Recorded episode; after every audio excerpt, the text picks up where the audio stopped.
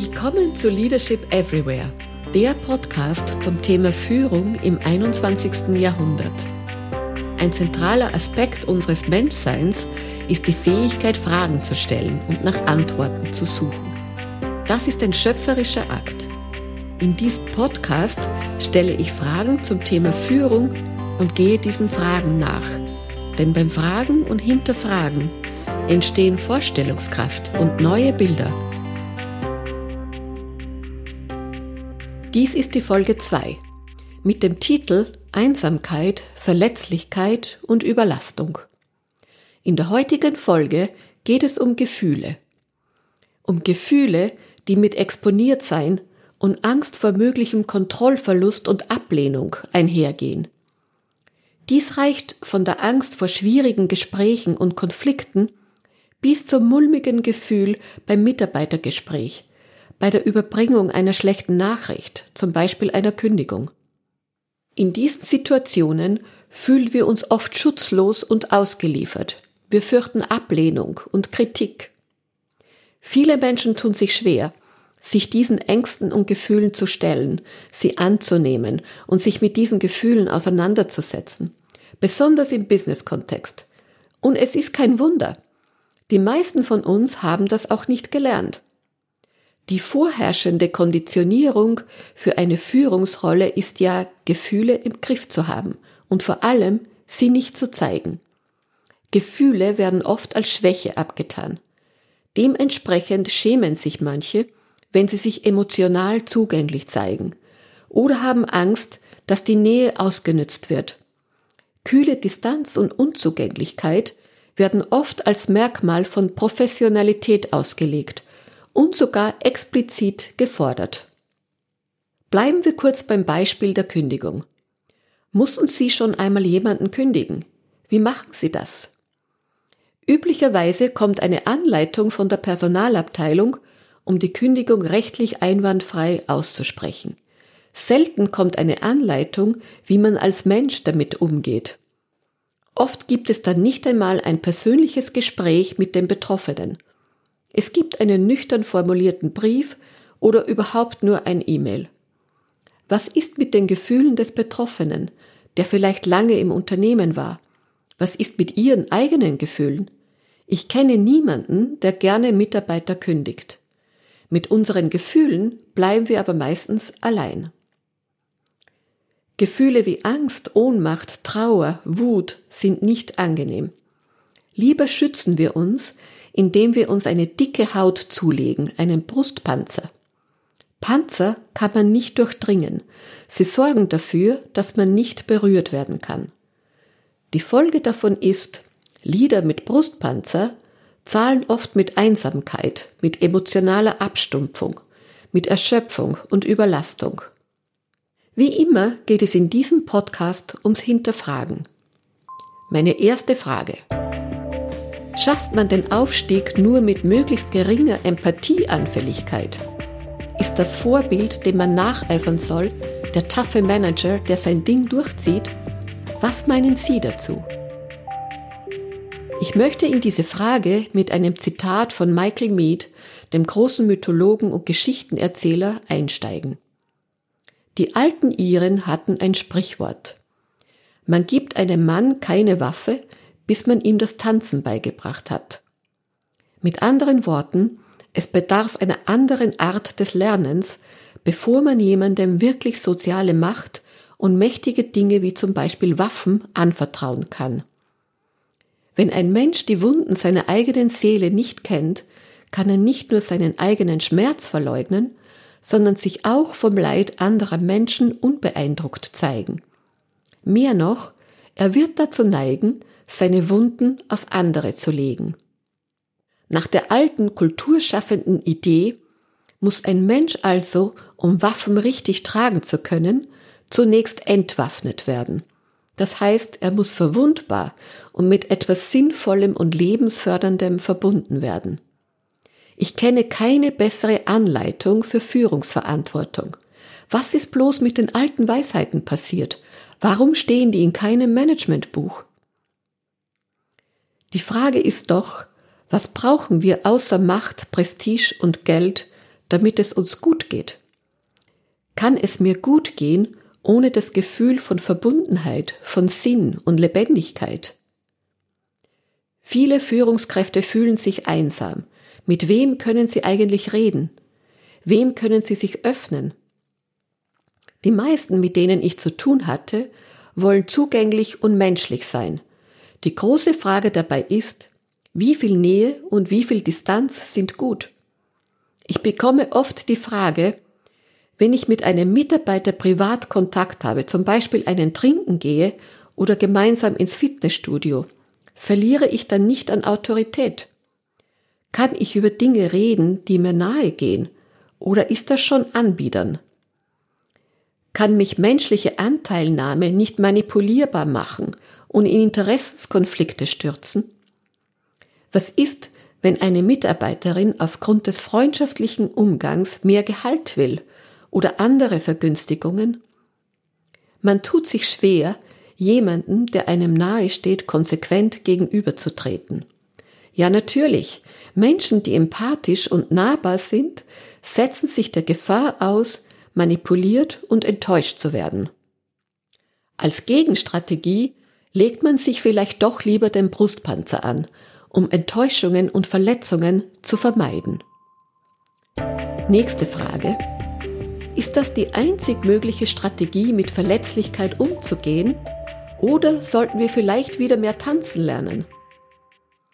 Eine der bekanntesten Forscherinnen zum Thema Verletzlichkeit ist die Amerikanerin Brene Brown. Sie forscht seit 20 Jahren zum Thema Verletzlichkeit und Scham. Ihr Zugang ist ein wissenschaftlicher. Sie macht Gefühle und die Wirkung von Gefühlen messbar. Eines ihrer zentralen Forschungsergebnisse ist, das Ausmaß, in dem wir uns gegen die Verletzlichkeit zu schützen versuchen, ist ein Maß für unsere Angst. Unfehlbarkeit und Unverwundbarkeit zu erlangen, ist im menschlichen Leben unrealistisch. Es ist Zeitverschwendung, das zu versuchen. Es geht nicht darum, nur Sieg oder Niederlage zu kennen, sondern die Notwendigkeit von beiden zu verstehen. Na, da fällt jedem von uns einer ein, der das nicht versteht.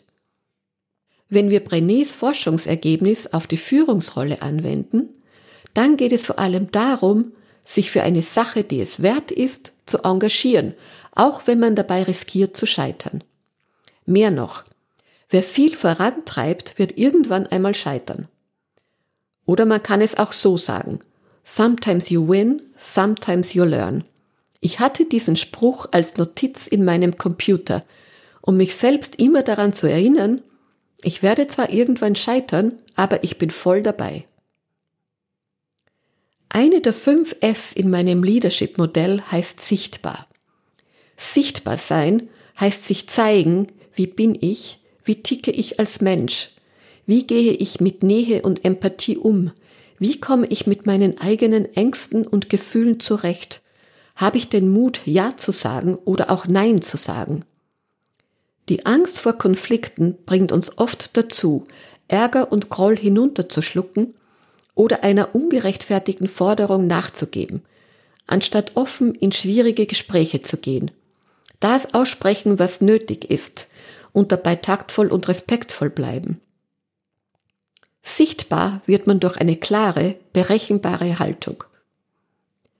Damit das für Sie lösbar wird, schauen Sie zuerst auf sich selbst was sind ihre ureigensten Ängste?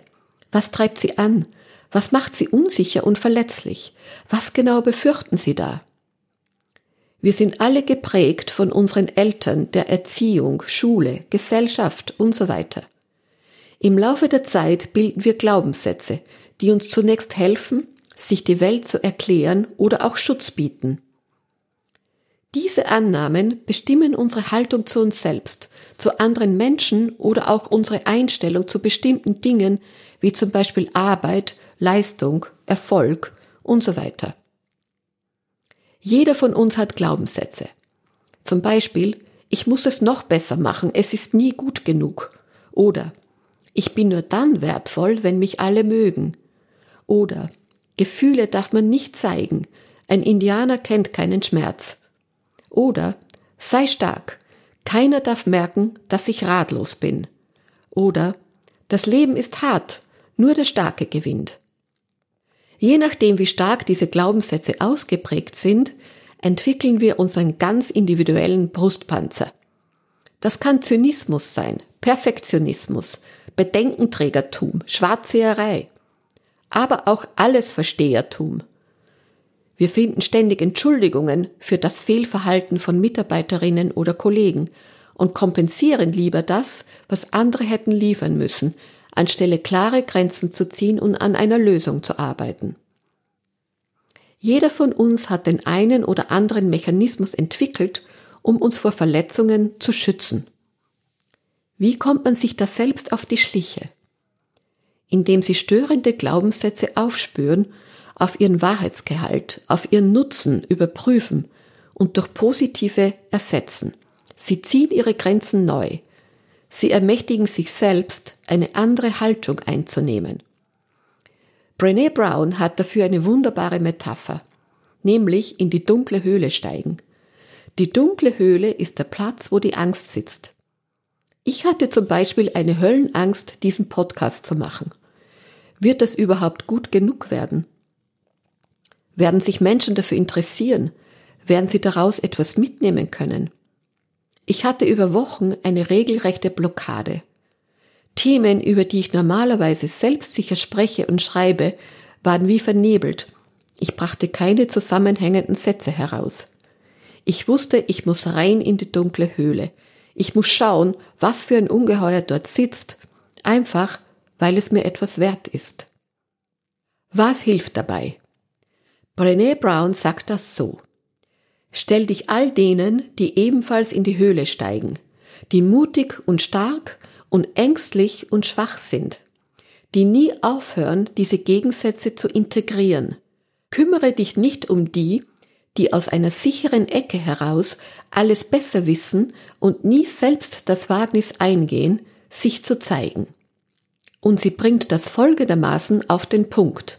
Strong Back, Soft Front, Wild Heart. Da fällt mir jetzt auf Deutsch nichts ein, was so plastisch und prägnant wäre. Nur stark oder nur schwach, nur mutig oder nur ängstlich, das gibt es nicht. Es geht um das Integrieren all dieser Gefühle für einen guten Umgang mit sich und mit anderen. Zur letzten Frage für heute. Was können Sie tun, um ein Strong Back, Soft Front und Wild Heart Leader zu werden? Ja, es tut mir leid, da gibt es kein Patentrezept. Jeder von Ihnen hat seine eigene dunkle Höhle. Aber ein paar praktische Tipps möchte ich teilen. Fördern Sie in Ihrem Team Gesprächs- und Diskussionskultur. Feiern Sie Erfolge. Spenden Sie Trost, wenn etwas schief geht. Nehmen Sie es an, wenn Mitarbeiterinnen auch Ihnen Trost spenden. Scheuen Sie sich nicht, andere um Hilfe zu bitten. Das stärkt und verbindet. Ermutigen Sie Ihre Mitarbeiter, sich zu äußern, etwas zu riskieren. Fordern Sie Bedenkenträger und Schwarzseherinnen auf, sich lösungsorientiert einzubringen gewöhnen Sie sich an, das Glas halb voll zu sehen, statt halb leer. All das hilft mit Ängsten vor Kritik und Versagen umzugehen und die eigene Verletzlichkeit anzunehmen. Dann funktioniert auch das kritische Gespräch, das Benennen von Problemen und kontroverse Diskussionen. Und wie wär's mit Strong Back, Soft Front, Wild Heart als Thema fürs nächste Retreat? Kommen wir zum Fazit der heutigen Folge. Verletzlichkeit ist ein Katalysator für Mut, Mitgefühl und Verbundenheit. Mit dem Brustpanzer an lässt es sich schlecht tanzen.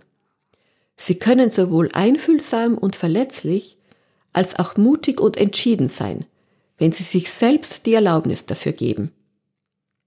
Sie hören wieder von mir in zwei Wochen. In der Woche dazwischen gibt es die heutige Folge auf Englisch. In der nächsten Folge geht es um Sprache im Business. Welche Bedeutung hat Sprache in einer von Vielfalt geprägten Arbeitswelt? Was hat Sprache und Körpersprache mit Respekt oder Diskriminierung zu tun? Ich freue mich über Anregungen, Feedback, Widerrede und Fragen von Ihnen. Sie finden weitere Informationen und meine Kontaktdaten in den Show Notes. Meine Artikel, Blogposts und Tipps gibt es auf meiner Website www.abado-coaching.com. Und wie immer ein Bonbon mit auf den Weg. Tue jeden Tag etwas, das dir Angst macht. Eleanor Roosevelt. Bleiben Sie dran und bis bald. Ihre Gabriela Abado.